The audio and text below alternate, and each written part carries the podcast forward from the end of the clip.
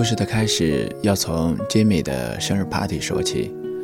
我和 Timmy 聚十次会，一定会喝醉九次，唯一没醉的那一次，就是遇见他。Timmy 带着他的前任媳妇儿，照样各种腻歪的，让我和 Jimmy 很蛋疼。同样，鸡皮疙瘩掉满地的还有他，以至于他跟我说的第一句话就是：“他们两个是多久没见面了？”腻歪成这样，我用力的想了一想，他们分离了大概一个中午。那天神奇的事情特别多，Jimmy 倒在了厕所，吐得一塌糊涂；Timmy 跟我玩骰子的时候，连输了二十多局。国王游戏抽到了十次我和他，倒数第二次抽到他，Jimmy 没头没脑的问。你愿意和 Kevin 在一起吗？我猜当时我的表情一定和吃了翔一样奇葩，而你却看看我，点点头。我的一见钟情来得有点晚，直到那刻才发生。尽管很久以后你说当时你是觉得没人在意才这么说，但这事儿还是让我开心了很久。我们度过了一个很开心的夏天。然后，如同大多数情侣的必修课，我们开始了异地恋。Timmy 那货分手之后的第三个礼拜，你说分手。说真的，我一直有一种特别奇妙的预感，预感到你会说分手。你用了一个当时我百思不得其解的理由，你说你不是不爱我了，是不知道怎么去爱我了。电脑另一边的我说。你是傻子吗？这是什么理由？过了很久，你才说你没有喜欢上别人，尽管这是我一再揣测的理由。你又说我们先分开一段时间，彼此都冷静一下。我回了句：好啊，等我们都冷静下来，再回去找对方。没想到一段时间的期限，是他娘的一辈子这么长。没多久。你 QQ 签名改成“感情这东西时机很重要，错过了就是错过了”，我就把我的改成“感情这东西没有什么时机不时机，相见恨晚不过是不够勇敢人的借口”。然后你又改“错过了一个人，什么都无关”，于是我词穷了。杀回国之后，我们还是见了面。看着你的神情，我之前准备的台词突然都清零。其实你的演技比我还烂，轻松的语气没配上轻松的表情。如果是别人说出那样的话，我一定恨死他了。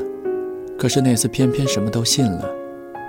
我开始想，我是不是上辈子欠你的？怎么就是拿你没办法？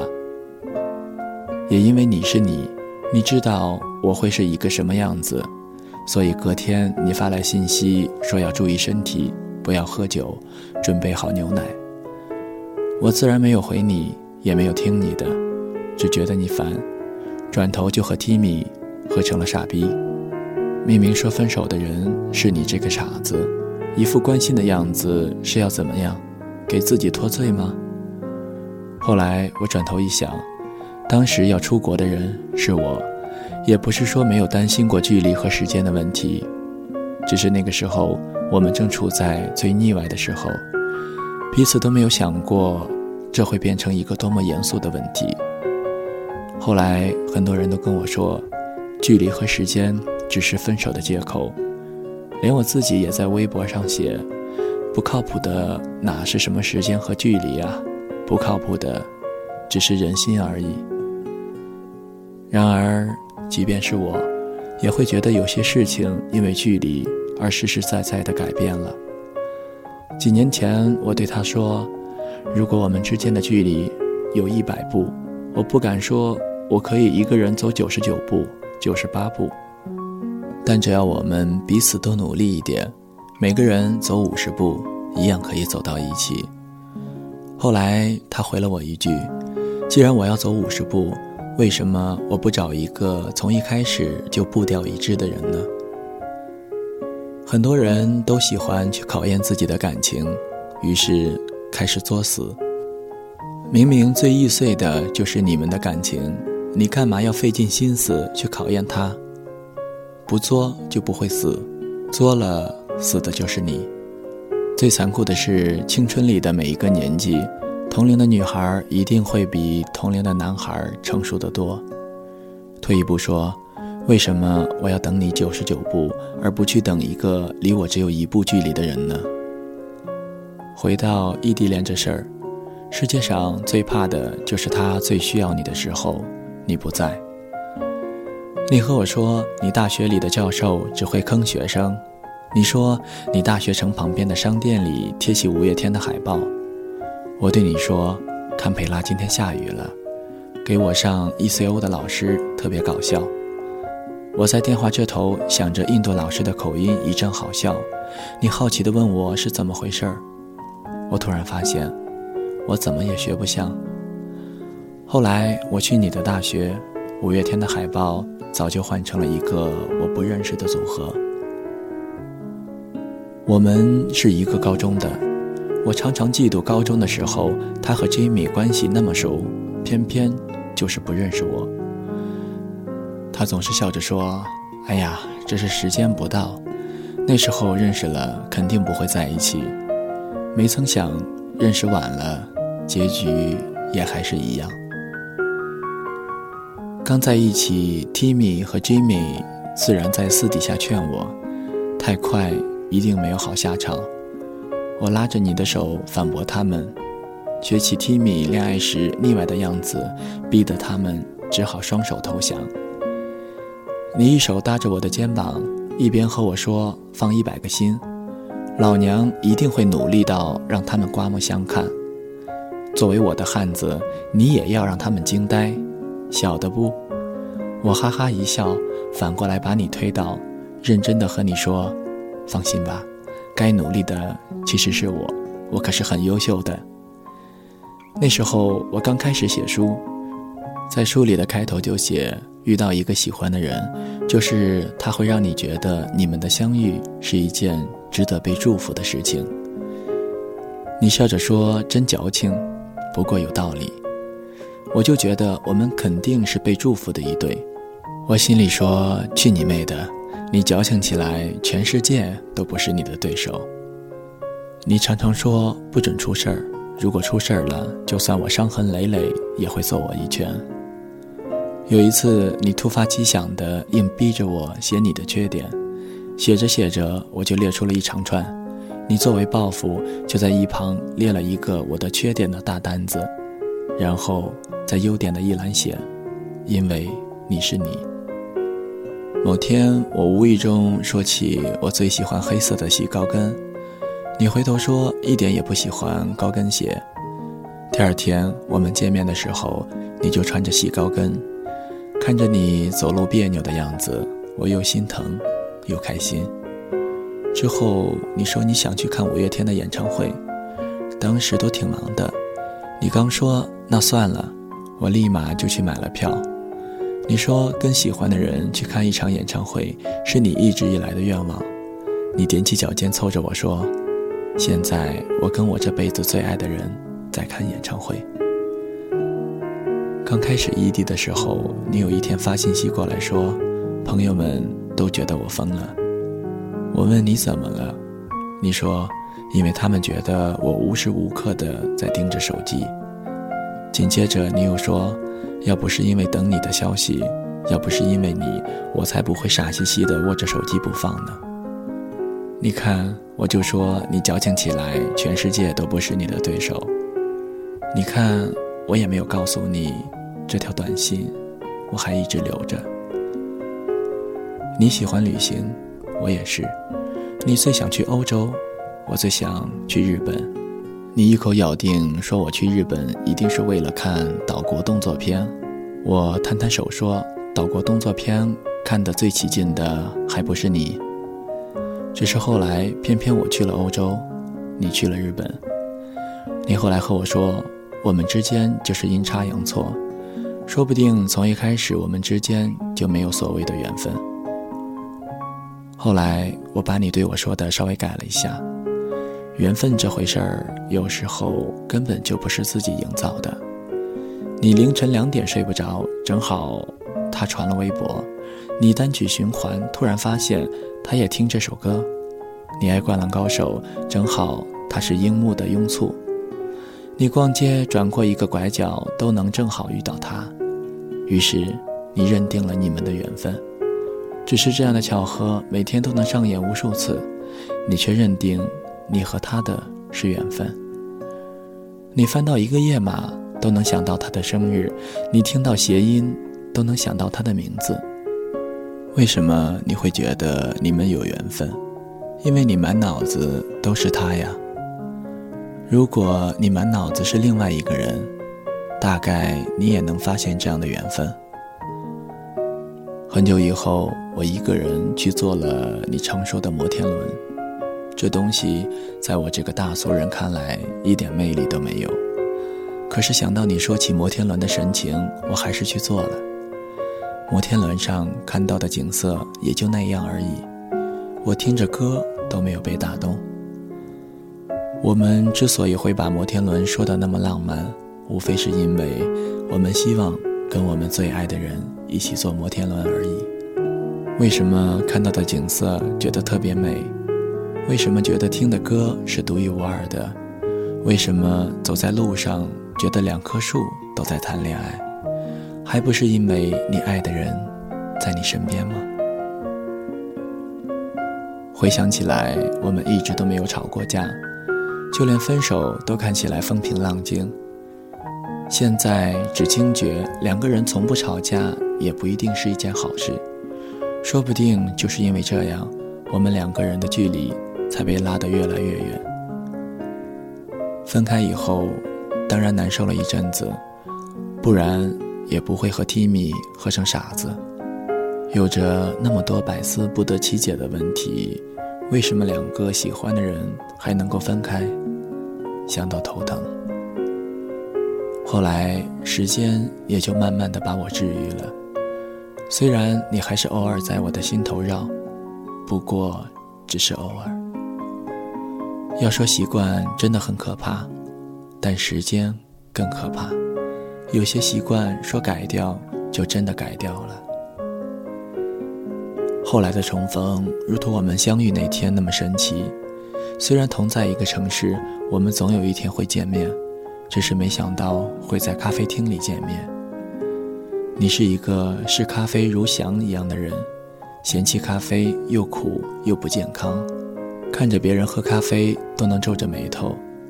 没想到你点了杯咖啡，简单寒暄几句，你说，以前觉得咖啡又苦又难喝。现在觉得换换口味也不错。我不明所以的点点头，然后你说最近都有看到我的博客，希望有时间我能去看看你的博客，说不定会释怀很多。我一愣神后回嘴，谁说我没有放下你的？只是那天晚上我还是点进了他的博客，看到他写，也不是没有想过以后的日子。那天他给我打伞，伞的方向一直朝向我这边，我都看在眼里。可看他一副小心翼翼而又暗喜的表情，我突然什么也说不出。那时候我觉得未来的日子里一定有他。十年、二十年、三十年都没有什么可怕的。可是后来突然少了一些东西。从什么时候开始改变的？大概是我生日的时候，他不在我身边；他最失落的时候，我不能陪着他吧。大概是他生病，我都只能从他最好的朋友那儿得知。我的事情，他永远都无法参与吧。我们缺席了彼此最重要的那三年，却也陪伴了彼此最重要的那三年。之后的日子，我突然觉得，或许会没有他了。我不知道自己怎么了。感情变成了感激了吗？我不知道该怎么办。我不想给自己找借口。一点东西改变了，就全部改变了。什么时候开始改变的呢？谁知道？在你青春的时候，能有人陪你一起过，不就是挺幸运的一件事情了？在那个时候，能有一个用力去爱的人，倒也是一段幸事。有一天，他找我聊天，问我：“你记得而我知道 MV 的最后一句话吗？”我说：“当然记得。”那句话是我一直以为我爱上的是十七岁的他，后来才发现我爱上的是十七岁的自己。他说那个时候他还觉得好笑。如果说爱上的是十七岁的自己，那么他那个时候是在为谁辗转反侧呢？现在倒觉得这是真的。我们都必须承认，现在我们回头看，我们最怀念的是那个不顾一切去疯去爱的自己而已，不是吗？真残酷，倒也是真的。后来我去旅行。想起不知道哪儿看到的一句话：“总有一天，我们追逐的都会变成不重要的。”然后突然想，虽然如此，但是总不见得就这么把回忆给丢掉。如果没有那些回忆，我是怎么学会一个人旅行的？我又是怎么学会去珍惜的？好吧，我会变成现在这个样子，就是你害的。还好，我们最终都没有变成最深恶痛绝的样子。Timmy 和我说，我给他总结的故事棒到他想给我生个孩子，又问我我会怎么总结自己的故事。我和他说，老实说，我不知道，写起自己的故事来就觉得不一样了。我现在想起来都是片段。估摸着写自己的故事比写你的故事要不顺手得多。或许还是木心的那首诗说的对：以前的日子过得慢，一生只够爱一个人。我和你都他娘的没赶上那日子。这样，哥们儿，我还是和那天一样，给你酸一回我之前写的一段，你也别嫌弃。每个人的人生是一个过程，你从不会做饭到后来的得心应手，从一开始一个人生活的不知所措到现在的井井有条，从根本不能习惯离别到最后的平静，从曾经爱的过度疯癫到现在的小心翼翼，在这个不可逆的过程中，我们只能沉淀，只能向前，变成另外一个人。这个人也许成熟，也许挣扎，只愿你能变成一个你不讨厌的自己。而在这其中起到很大作用的，就是你遇到的人。你总得把那些陪伴过你的人记住，把那些陪你哭、陪你笑，那些默默陪在你身边，那些生病时在你左右，那些难过时会想起的人记住，因为是他们。把你变成了现在的自己，因为有了他们，你才有了那些年；因为有了他们，你才有了那些年。后来，我觉得错过了那个人，也许就是这样了，也许再也见不到了。曾经听的歌，却留了下来，连同自己所谓的梦想，陪着我度过了每个潮起和每个潮落。每个花开，和每个花落，每一个夏天，和每一个冬天。很多人都跟我说“不如不见”之类的话，但是我觉得相遇就是一种缘分。太多人就是要的太多，反而什么都得不到。能相遇，能变好一点，能同行一段，那也是挺好的。人生本来就是离别的集合体。如果不珍惜每一次的相遇，那一辈子就太短了。如果分开后总要想到要遗忘对方，想着不如不见，那一辈子就又太长了。曾经在心里住过的故事，今天就让它告别吧。有一天，你终会对那些在你生命里住过又离开你的人，提不起一丝恨意。总有一天。我一定会忘记我是为什么爱上你的，但还好，告别前我们都握紧过，你知道，总不能在青春的时候急着长大，在长大的时候又追悔青春。总不能用一个老去的时间害怕老去，用一生的时间浪费一生。所以，在你最美好的年华里，就要用尽力气去爱一个人，去做一件事。青春要浪费在美好的事物上，感情要浪费在你爱的人身上。所以，如今的我终于可以确信，我来到这个城市。也许就是为了遇见你，而我遇见你的全部意义，就是为了与你告别。人生其实就是一场赌博，赌博你的职业，赌博你的将来，赌你的梦想能最终撑过现实，赌你的现实能压倒你梦想的躁动，赌你的爱人能最终爱上你，赌时间能让你忘记你曾经的爱人。关键在于，为了什么，你可以愿赌服输。